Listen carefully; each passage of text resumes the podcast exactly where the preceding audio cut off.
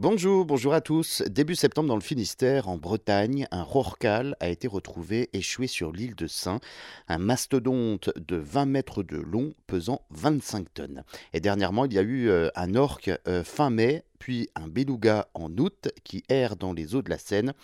Une baleine bleue aperçue, fait très rare, dans le golfe de Gascogne en juillet dernier. Alors globalement, vous l'avez compris, le printemps et l'été ont été marqués donc par une série d'échouages sur nos rivages.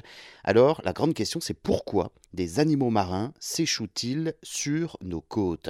D'après les scientifiques, impossible d'établir un ou plusieurs liens communs entre ces différents échouages. Le cas du rorcal par exemple échoué en Bretagne, cette espèce est présente en abondance dans les eaux du golfe de Gascogne. Le beluga dans la Seine, début août, son état de santé était très dégradé. C'était un animal en fin de vie.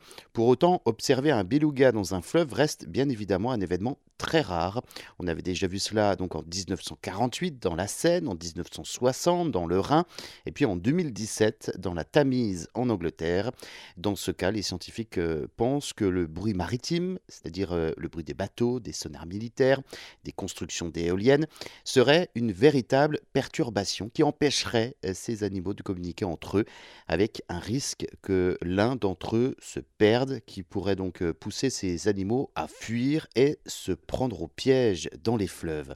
Pour ce qui concerne les échouages de dauphins dans le golfe de Gascogne, l'hypothèse des conséquences de la surpêche est soulevée à nouveau, avec euh, des bateaux-usines qui prélèvent massivement en pleine mer. Autre explication avancée euh, par les scientifiques, le déplacement géographique du nord magnétique, ce qui perturberait effectivement le sens de l'orientation des dauphins, des belugas, des animaux migrateurs.